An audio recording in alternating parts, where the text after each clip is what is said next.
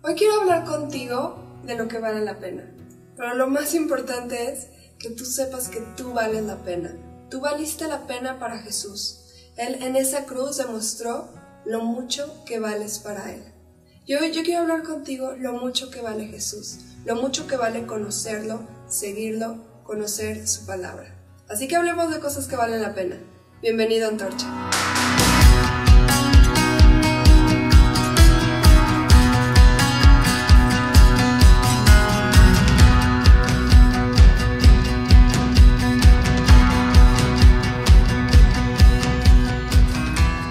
Bienvenidos a Antorcha. Hoy me da muchísimo gusto compartirles este mensaje que en lo personal a mí me ha tocado muchísimo y me ha hecho entender más el amor de Jesús por nosotros. Pero quiero comenzar platicándoles de la historia del rey Salomón. A lo mejor has escuchado de él, a lo mejor no, les voy a tratar de resumir su historia.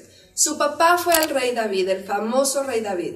Y a diferencia de su papá, que tuvo que luchar mucho, prácticamente toda su vida se la vivió en guerra, Salomón, como lo dice su nombre, fue un hombre de paz. un hombre que disfrutó del reino que su papá David pudo consolidar y que además pudo duplicar las riquezas y que además fue un rey muy sabio. En el momento en que él comienza a reinar, eh, él hace una ofrenda muy grande a Dios y Dios se le aparece y le dice, ¿qué quieres que te dé? Pídeme lo que quieras y te lo daré. ¿Se pueden imaginar ustedes que hubieran pedido? Bueno, pues este rey le dijo, dame un corazón que entienda. O otras traducciones dicen, dame sabiduría.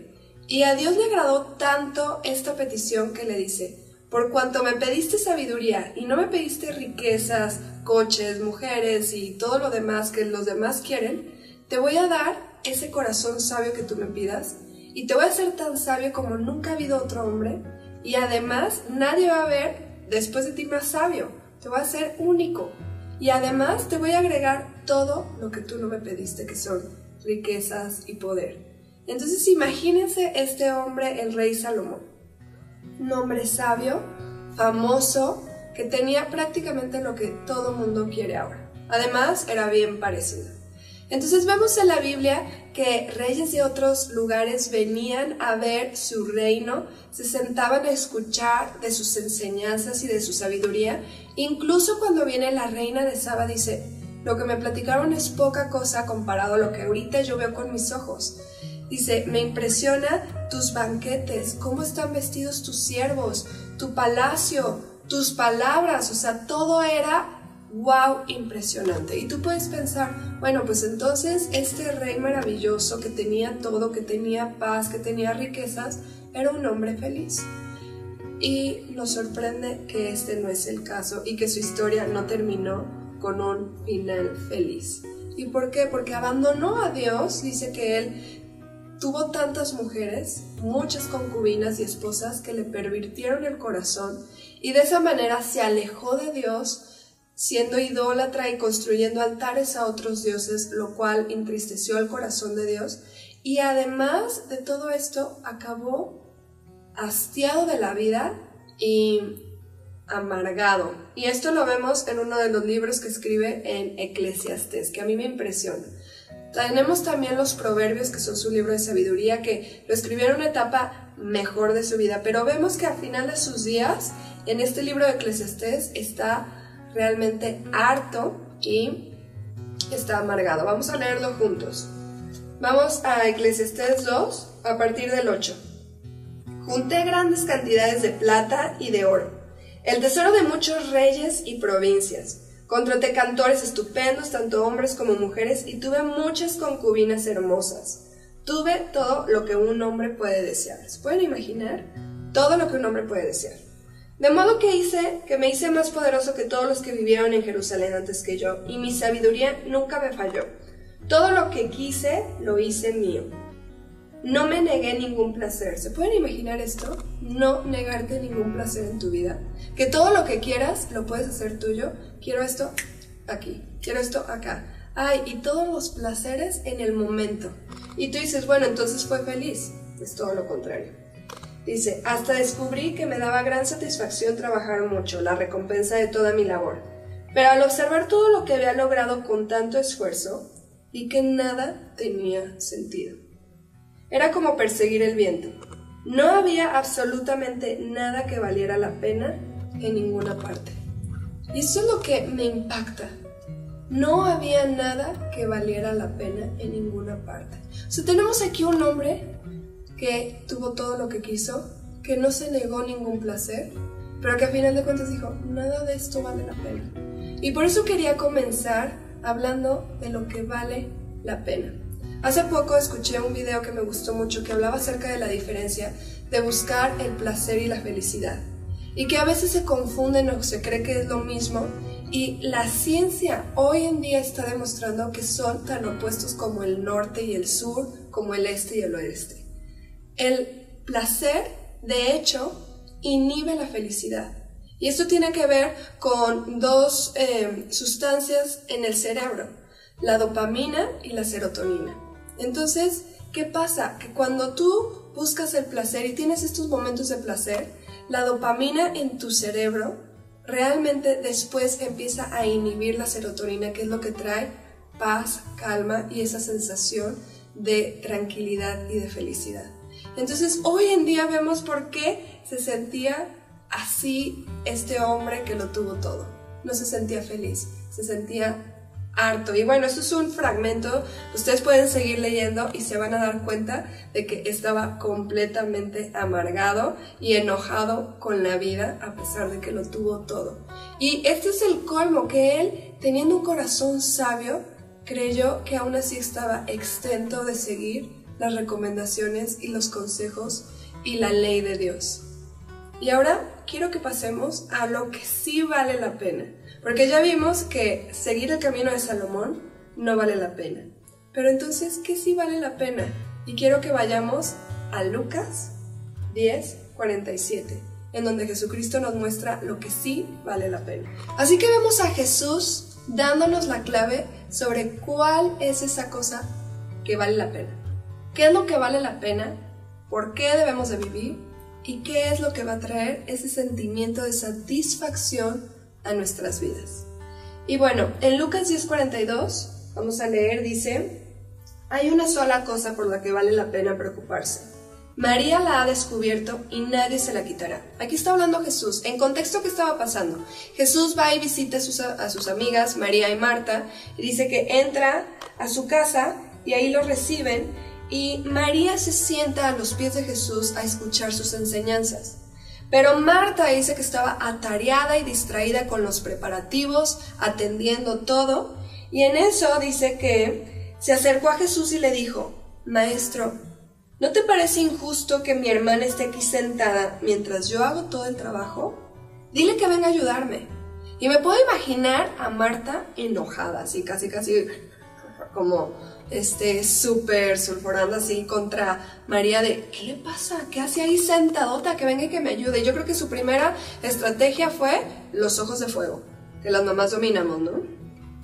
Yéndola ahí, yo creo que María mm, no le importó. Ella estaba tan feliz en su lugar, en el momento indicado, disfrutando, escuchando a Jesús. No sé qué estaba Jesús enseñando en su casa, pero de seguro era algo que tenía cautivada completamente a María, que no le, no le importó la, la mirada penetrante de Marta, que decía, ni con la mirada viene a ayudarme. Pues entonces voy con Jesús y a Jesús le digo. Entonces va Marta y le dice, a ver Jesús, no te importa que estoy yo haciendo todo el trabajo solo, dile que venga a ayudarme. O sea, además mandona, mandona, Marta, no entendía quién estaba en su casa en ese momento.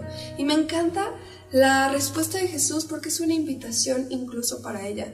Y le dice, mi apreciada Marta, estás preocupada y tan inquieta con todos los detalles. Hay una sola cosa por la que vale la pena preocuparse. Te estás preocupando por lo incorrecto. Estás perdiendo lo más importante que es que estoy aquí contigo. Y que tú necesitas de mis palabras. Yo no necesito de que vengas y me hagas todo este servicio ahorita.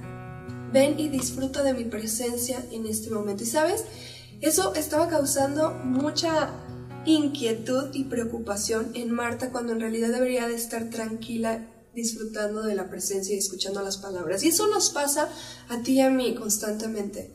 Estamos trabajando, constantemente preocupados, creyendo que todas estas cosas que perseguimos valen la pena, pero nos vamos a enfrentar como Salomón, que todas estas cosas no valen la pena. Son importantes, las vamos a hacer, pero no son la prioridad. No deben de, de, obtener ese lugar primero en nuestro corazón, ni debemos de creer que esas cosas van a traer satisfacción y felicidad en nuestras vidas.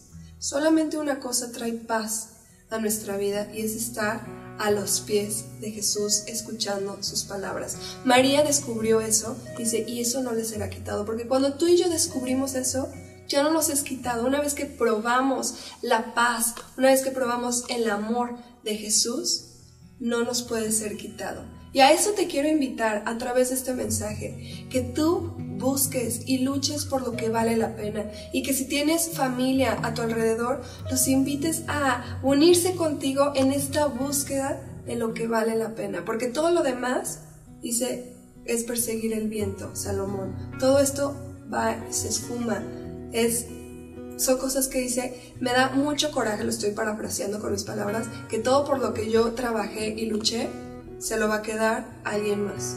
Y puede que sea un insensato, puede ser que alguien que ni siquiera trabajó y se va a quedar por lo que todo yo trabajé. Entonces él estaba enojado con la vida y con, con esta parte, pero cuando tú y yo trabajamos por esas cosas, claro que nos enojamos porque no obtenemos los resultados que queremos o porque nos enfrentamos con la realidad, pero cuando buscamos a Jesús y nos damos cuenta que nacimos y fuimos creados para recibir su amor y para amarlo, entonces entendemos que en Él hay felicidad, en Él hay paz, en Él hay propósito. Esas son las cosas que valen la pena. Y quiero hablarte de cómo vale la pena en esta vida entender más de su amor y de su sacrificio en la cruz. En la Biblia se utilizan diferentes lenguajes para describir lo que Jesús hizo en la cruz por nosotros. Y podríamos nada más leer los evangelios y decir, ay sí, pues ya sé, Jesús murió en la cruz por mis pecados y listo. Pero hay mucho más de lo que la cruz tiene un efecto aún en nuestras vidas. Y se utilizan estas diferentes palabras como para ver cada uno de, de esos efectos que tiene esa cruz en nuestras vidas. Y la primera es una palabra religiosa, que es propiciación, que dices, ¿qué significa esto? Bueno, significa en el lenguaje religioso del Antiguo Testamento que un corderito inocente debía morir por tus pecados. La paga del pecado es muerte, pero como no vas a morir tú, en tu lugar va a morir un cordero inocente. Entonces Israel, el pueblo de Israel entendió esto, el pecado cuesta caro, la paga del pecado es la muerte y si yo sigo pecando me cuesta literal porque los animalitos les costaban y hay, un, hay una consecuencia para esto. Todo esto vino a enseñarnos cómo Jesús iba a tomar ese lugar como el Cordero de Dios que quita el pecado del mundo. Luego tenemos el lenguaje del mercado, en donde tenemos la palabra redención. Dice que fuimos redimidos, eso quiere decir que fuimos comprados, que pertenecíamos al reino de las tinieblas que estábamos bajo el dominio de Satanás, que nos tenía atados, y había un precio que pagar por nuestras vidas. Y Jesús, con su sacrificio en la cruz, nos redimió, dice, del poder del pecado y de las tinieblas, por medio de su sangre. Después tenemos un lenguaje legal que es el lenguaje de la justificación, en donde en una corte, si tú eras justificado, quiere decir que ya no había nada en tu contra. Así que todo lo que tú y yo habíamos acumulado en nuestra contra porque transgredimos todos los principios y leyes de Dios, en la cruz de Jesús, a través de su sacrificio, dice que su justicia fue hecha nuestra justicia. Y luego viene un lenguaje que me encanta, que es el lenguaje familiar, que en la cruz fuimos hechos hijos de Dios. Él nos llamó a su familia.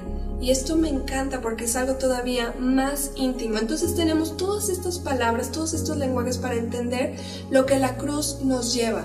Pero una palabra que también nos demuestra no solamente nuestra posición, sino la relación de Dios hacia con nosotros es el de novia. No sé si lo has escuchado, a lo mejor te parezca raro, pero la iglesia, que es la comunidad de creyentes de Jesús, la asamblea de Jesús, porque eso quiere decir iglesia, dice que es la novia de Cristo. Y por eso la Biblia comienza con esta boda con esta unión entre Adán y Eva, esta perfecta comunión en donde ellos son una sola carne y están enamorados, están felices. Y así termina también Apocalipsis, con el Padre presentándole a Jesús, a esta novia, esta comunidad de creyentes dignos, llenos de honra, vestidos en justicia, en buenas obras, porque esas son las buenas obras, las que nos llevan a movernos en amor, porque amamos y valoramos a Jesucristo. Ahora, no funcionamos sin amor. Si nuestra fe no está basada en entender el amor de Dios para nosotros, no lo podemos amar de vuelta. Y sabes, no funcionamos sin amor y es un lugar peligroso porque si, si no vivimos apasionados por Jesús, somos vulnerables primero a tener una fe y una vida espiritual aburrida y sosa, pero también somos presa de una vida dura y religiosa. Y Dios no quiere que vivamos eso, quiere que vivamos una relación de amor y de pasión con Él. Y Él sabe que si lo miramos a Él, si entendemos su valor, si entendemos cuánto Él nos ama, nuestro corazón va a empezar a fluir en reciprocidad y en amor hacia Él y hacia los demás. Y no hay una mejor manera de vivir que una manera de amor y de conexión con Dios. Vemos que el, otro camino de Salomón lleva a completo eh, amargura y a decepción. Pero la vida con Cristo, a pesar de ser difícil, a pesar de negarte a ti mismo, lleva a una felicidad y a una vida abundante que prometió Jesús. Así que gracias por escucharme y quédate para la siguiente sección de Hazlo Vida.